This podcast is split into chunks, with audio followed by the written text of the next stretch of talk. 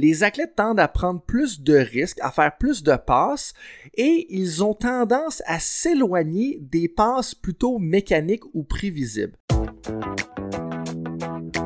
Bienvenue à Temps d'arrêt avec Coach Frank. le podcast idéal pour rester à l'affût des connaissances de pointe et des avancées scientifiques dans le monde du coaching professionnel. Voici votre animateur, Coach Frank. Bonjour mesdames, bonjour messieurs. Aujourd'hui, c'est un épisode pour les coachs de sport d'équipe d'invasion. Le hockey, le football, le basketball, le rugby et le soccer, c'est vous que ça concerne. Parce qu'on se penche sur l'utilité des mini-jeux et des parties modifiées pour l'apprentissage des habiletés techniques et tactiques des athlètes. Plus précisément, on regarde ce qui se passe quand on utilise des surnombres et des infériorités numériques. Pourquoi est-ce qu'en bout on devrait utiliser des mini-jeux pour améliorer la performance technico-tactique de nos athlètes? Pourquoi est-ce qu'on devrait utiliser des mini-jeux pour améliorer leur passe, améliorer leur lancer, améliorer leur compréhension de la disposition entre les athlètes? Puis, comment est-ce que ça, ça a un impact sur le jeu de nos joueurs et nos joueuses en match? Parce que, une question qui est importante à se poser aujourd'hui, c'est quoi le lien entre la pratique et la compétition. Comment est-ce qu'on peut maximiser la fidélité de la performance? La fidélité de la performance, c'est de se dire que ce qu'on voit en pratique, c'est aussi ce qu'on va voir durant les matchs. Eh bien, moi, une chose que je peux vous dire, selon ma compréhension de la dernière étude que j'ai lue, eh bien, c'est que les mini-jeux sont efficaces parce qu'ils amènent justement une fidélité de la performance. C'est-à-dire que ce que les athlètes font en pratique correspond à ce qu'on voit en match. Puis ça, là, j'en entends déjà plusieurs d'entre vous dire Oh mon Dieu, si ça pouvait tout le temps être le cas, le cas, ma vie serait vraiment plus simple. Eh bien, en réalité, ce qu'on dit, c'est que les mini-jeux vont justement améliorer cette fidélité de la performance-là. Eh bien, de où est-ce que tout ça vient? Eh bien, cette conclusion-là, provient de ma révision d'un article qui a été publié par Louis Villard et son groupe de recherche en 2014. Donc, ce groupe euh, mené par ces euh, chercheurs portugais-là a conduit une étude qui est assez intéressante et le but de l'étude était d'observer les effets des différentes conditions de mini-jeux. là. Donc, si on a un surnombre de deux personnes, si on a un surnombre d'une personne, si on a un surnombre de trois personnes, qu'est-ce qui se passe sur la possession du ballon, sur les tirs au but et sur les, passes en tant que telles, donc l'efficacité des passes? Eh bien, on, on peut tout de suite comprendre que ça va avoir un impact direct sur le coaching euh, des équipes dans les sports d'invasion, comme je disais dans l'introduction, donc le hockey, le rugby, le basketball ou le soccer. Parce que, en bout de ligne, la performance dans ces sports-là, ben, ça repose grandement sur l'habileté des joueurs à vraiment identifier les opportunités qui sont euh, disponibles en avant d'eux, mais aussi de un, les identifier et de capitaliser soit par un bon tir ou une bonne passe. Et ce que euh, l'équipe de Louis Villard a fait, c'est qu'ils ont mené une étude expérimentale randomisée, donc ils ont disposé les athlètes au hasard dans différentes conditions. Euh, C'était des athlètes en moyenne de 20 ans, que ça faisait plus de 6 ans qu'ils compétitionnaient dans le soccer de haut niveau, et ils les, ont exposés à vraiment trois conditions. Donc, soit qu'ils étaient dans du 5 contre 5, dans du 5 contre 4, ou bien dans du 5 contre 3. Puis, euh, ce qu'ils ont, fait avec tout ça, c'est qu'ils ont enregistré les mouvements, les déplacements, les angles entre les défenseurs, euh, la distance des passes, la distance des joueurs, la rapidité des lancers, à travers euh, différentes situations de jeu simulés là, de 5 à 10 minutes, si je ne m'abuse. Et puis, donc, les trois conditions qu'on avait pour ces joueurs de soccer-là de 20 ans, c'était soit du 5 contre 5, du 5 contre 4 et du 5 contre 3. Et ce qu'on peut en retirer, c'est que la condition à 5 contre 4, elle n'a pas d'impact sur les apprentissages du jeu défensif. Pourquoi? Ben, c'est que les athlètes, vu qu'ils sont en sous-nombre, donc sont en infériorité numérique de un athlète, ils ont tendance à reculer davantage qu'ils font dans des situations normales et ça n'a pas vraiment d'influence sur euh, la menace au but parce qu'en bout de ligne, il n'y a pas vraiment plus d'opportunités parce que les athlètes vont vraiment bien s'adapter un peu à ce qui se passe. Donc, c'est ce qu'on veut dire dans tout ça, selon moi, c'est que quand on est dans une situation d'infériorité numérique de seulement un athlète, les athlètes sont quand même capables de bien s'adapter puis de comprendre un peu les nouvelles dynamiques. Et en réalité, la condition de, sous-charge, d'infériorité numé- numérique à une personne, elle est vraiment utile pour apprendre peut-être au deuxième défenseur à comment se comporter. Donc, ce qu'on veut dire par le premier défenseur puis le premier attaquant, ben, le premier attaquant probablement est en possession de l'objet, donc on parle soit de la rondelle, soit du ballon, etc. Et donc, le défenseur qui est le plus proche de lui ou de elle, ben ça, ça va être le premier défenseur. Le deuxième défenseur, c'est celui qui va être juste un petit peu plus loin, donc qui va être la deuxième ligne de défense. Et en réalité, ce qu'on se rend compte, c'est que la condition d'infériorité numérique à une personne, donc du 5 contre 4, ou si on est dans un autre sport, ça peut être du 7 contre 6, etc., eh bien, ça va être vraiment utile pour apprendre à ce deuxième défenseur-là comment se comporter, pour savoir à quel point il doit rester proche de l'attaquant pour empêcher un tir au but ou un tir sur réception par exemple, ou pour bien défendre la ligne de passe. Et donc, ce que ça veut dire ça pour euh, vous, mesdames, messieurs, qui êtes sur le terrain, mais ce que ça veut dire, c'est que si on veut améliorer le jeu défensif de notre deuxième défenseur pour diminuer potentiellement les tirs sur réception ou les passes transversales qui sont complétées, une condition à 5 contre 4, ça devient vraiment, vraiment pratique. Maintenant, comme je vous l'ai dit, il y avait aussi la troisième condition qui était le 5 contre 3. Et en réalité, ce qu'on ce qu'ils se sont rendus compte dans cette étude-là, c'était que la condition à infériorité numérique à deux personnes, donc du 5 contre 3, 6 contre 4, 4 contre 2, etc., c'était vraiment pratique, puis là je pense que tout le monde va comprendre ça, pour offrir plus d'opportunités aux attaquants. Mais là, ça, c'est pas révolutionnaire, puis je suis sûr que tout le monde avait déjà compris ça. Mais l'idée derrière tout ça, ou ce qu'ils ont trouvé, c'est que comme il y a plus d'opportunités, les athlètes tendent à prendre plus de risques, à faire plus de passes, et ils ont tendance à s'éloigner des passes plutôt mécaniques ou prévisibles. Et ça, ce que ça veut dire, c'est qu'ils prennent plus de risques, ils font plus de passes différentes, et ils sont un peu plus dans un contexte, si on veut, aléatoire. Où est-ce qu'ils vont peut-être faire une passe à gauche, une passe en avant à gauche, en avant à droite, etc.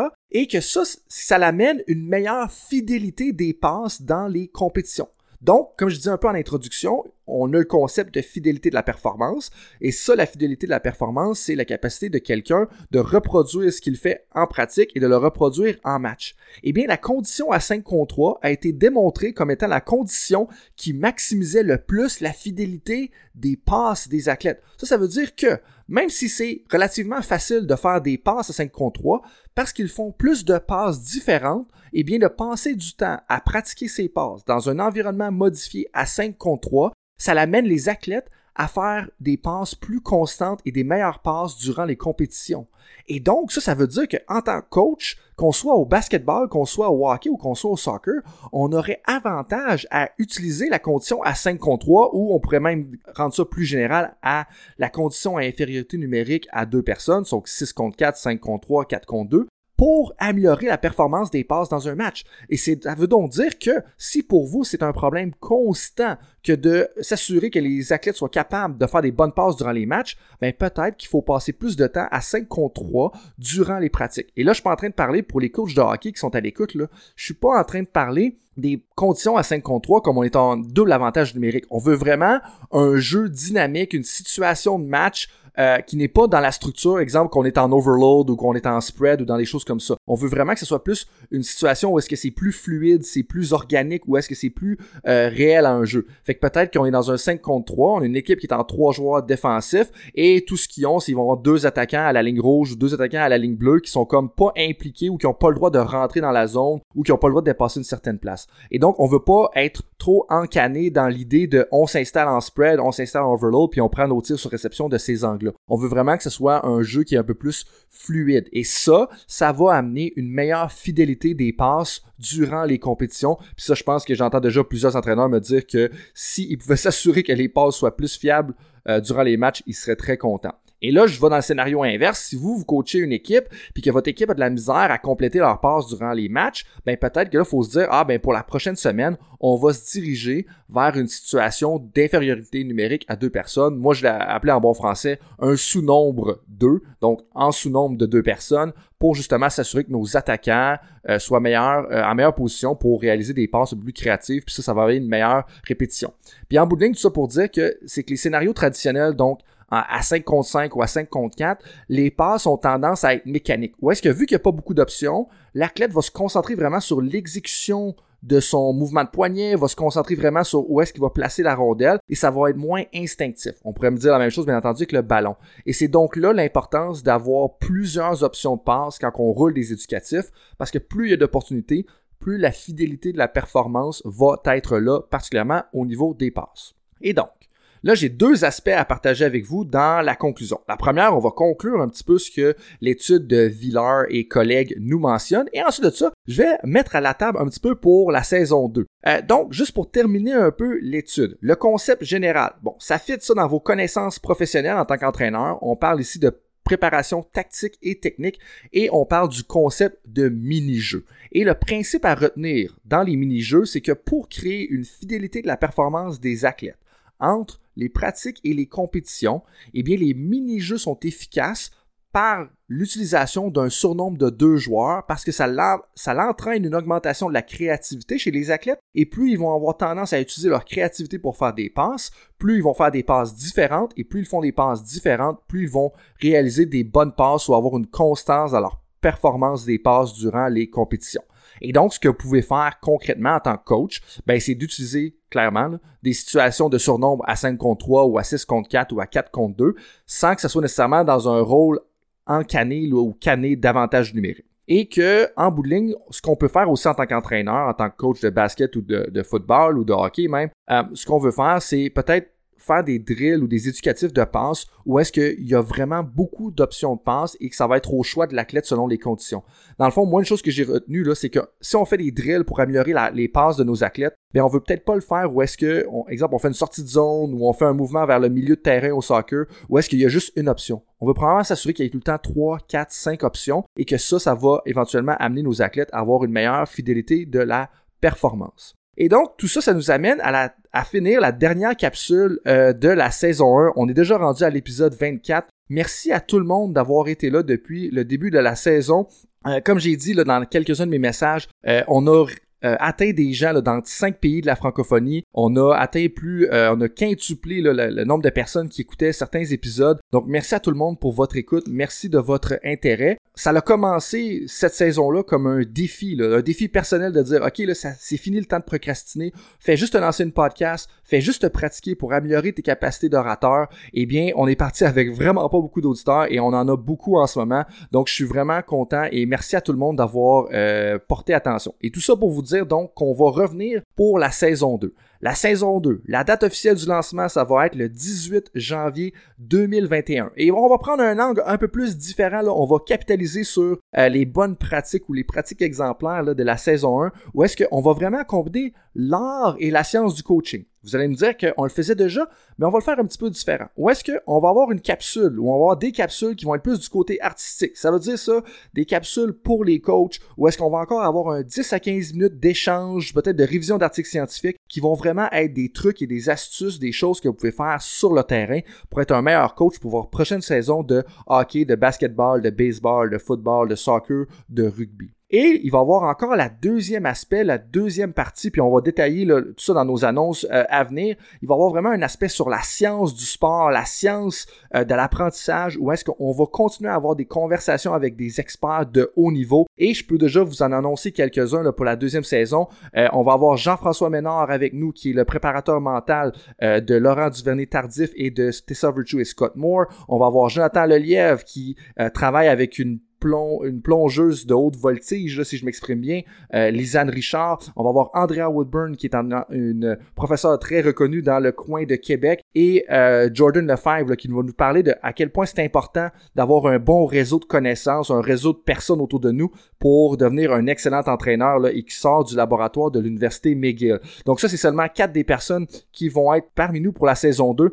Et vous allez pouvoir vraiment sentir qu'on va combiner la science et l'art du coaching, donc des capsules encore de 10 à 15 minutes pour ceux-là qui veulent quelque chose qui est peut-être plus digestible, gérable rapidement pour utiliser sur le terrain. Et on va encore avoir nos conversations à long format, concentrées sur euh, la science du sport. Donc, merci tout le monde. Et puis, pour terminer la saison 1, j'ai une question pour vous. Parce que, encore une fois, on va changer la donne, on va challenger un peu le statu quo dans cette saison-là, la, prochaine saison. Donc, la, première, la question que j'ai pour vous, c'est c'est quoi un des mythes qui est fréquent dans le sport et auquel vous ne croyez pas?